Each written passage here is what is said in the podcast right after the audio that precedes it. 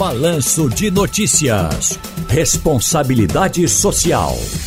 Hoje com Renato Carvalheira, sociólogo da Rede Brasileira de Pesquisa em Soberania e Segurança Alimentar, a Rede Pensan.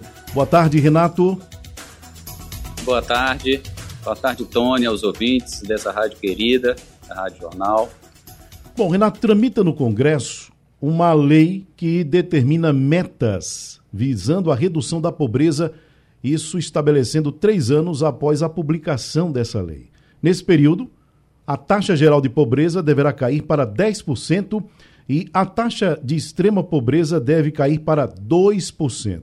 Após os três anos iniciais, o governo federal deverá continuar a cada ano determinando novas metas de redução desses índices de pobreza e extrema, extrema pobreza da população. Eu pergunto o seguinte, Renato: é, que avaliação você faz dessa iniciativa, dessa lei, ela é factível? Ela é suficiente?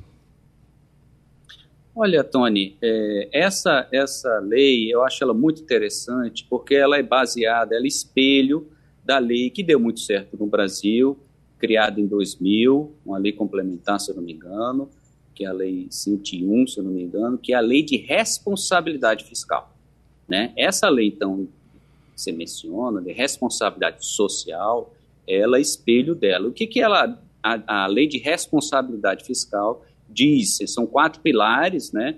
Um pilar de planejamento, um pilar de controle, transparência e responsabilização. E é assim que se quer fazer com relação à, parte social, com relação à educação, com relação à segurança alimentar, combate à fome, né, com relação à assistência social, enfim, com relação a essa parte social do governo, que tenha planejamento, isso já tem, obviamente, mas que tenha responsabilização, que, tinha, que tenha metas. O que você citou é uma meta, independente de se alcançar ou não, o fato é que se tem que ter um planejamento e metas para poder se, se ter no Brasil, não só a redução da pobreza em si, mas como da fome, de uma série da, da questão, por exemplo, do analfabetismo. Então, essa lei, que é do, do, do senador lá do Ceará, do Tasso Gereissati, ela é muito interessante, não é uma discussão nova, ela já vem bastante, bastante tempo. Então, depois que foi feita a lei de responsabilidade fiscal, em um certo período que eu não, não, não sei exatamente quando, mas se, os senadores perguntaram, mas em, em termos sociais, não devemos fazer uma lei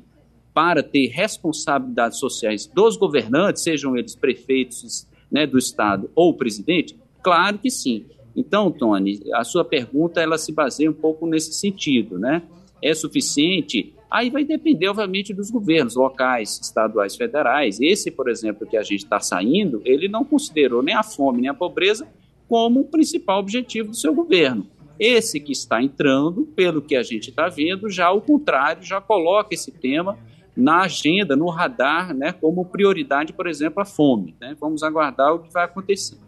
Bom, e aí a gente tem o seguinte: a lei continua tramitando mas as pessoas estão com fome agora. E a gente comumente ouve dizer o seguinte: quem tem fome tem pressa. O que é que pode, o que é que se pode e o que é que se deve ser feito de imediato? Porque virou o ano, entra o novo governo, o, o Congresso vai ter o seu recesso e a lei precisa caminhar. Ela precisa é, terminar de tramitar, precisa ser sancionada para começar a valer. Mas enquanto isso, existem pessoas passando necessidade, passando fome mesmo. O que é que pode ser feito de imediato para minimizar esse sofrimento dessa parte da população? Muito bem, Tony. É, você tocou num, num, ponto que, por coincidência, eu estou aqui na Fiocruz, em Brasília, né? eu moro em Brasília, e a gente está fazendo a segunda plenária sobre a, o tema do governo de transição de desenvolvimento social e combate à fome. Né? E o que, que se foi conversado aqui em termos, né, enquanto essa lei ou outras que podem ajudar no combate à fome, a questão da pobreza, né?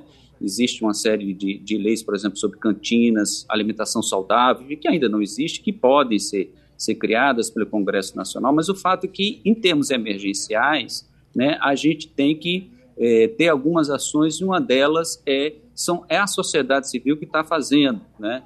ela, tá, ela tem salvado milhões, inclusive, de pessoas, a ação da cidadania, aí em Recife também tem várias instituições que trabalham especificamente com, por exemplo, população de rua, né? Embora o fenômeno da fome ela tenha se espraiado né, para a classe média também. A gente vê a questão da fome batendo a porta das mulheres, né, quando são chefes de família, da população negra desse país, da população menos escolarizada, pobre, periférica e moradora do meio rural.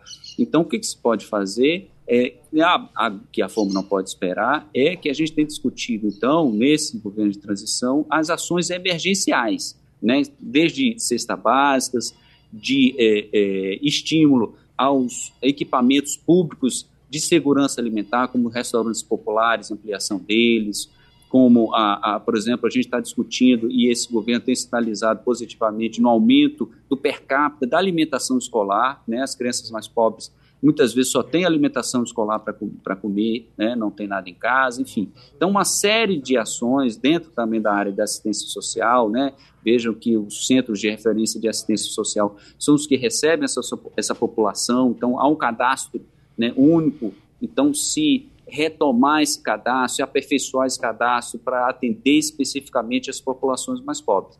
Então, não é uma coisa que o governo consegue fazer isso rápido, obviamente, né?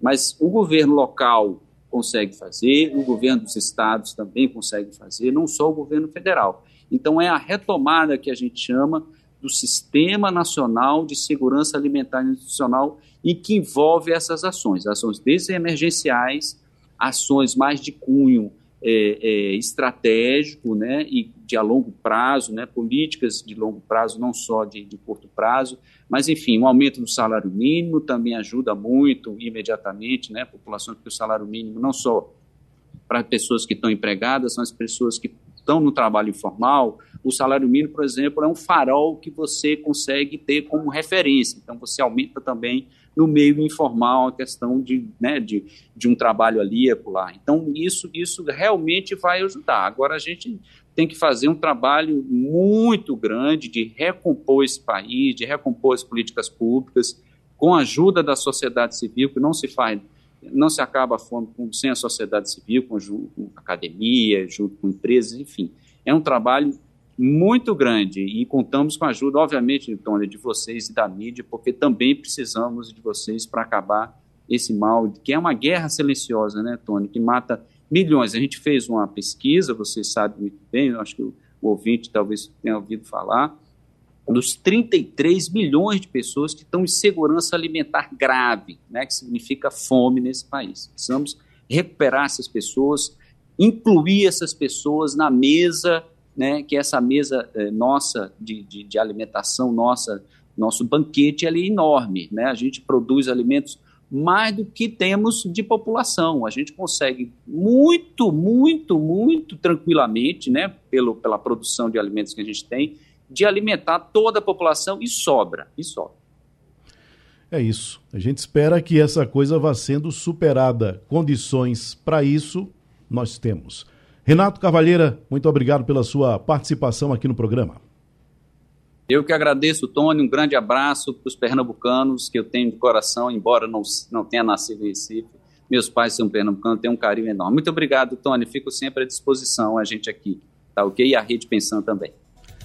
Bom, nós conversamos aqui no quadro Responsabilidade Social com o sociólogo da Rede Brasileira de Pesquisa em Soberania e Segurança Alimentar, a Rede Pensan, o Renato Carvalheiro.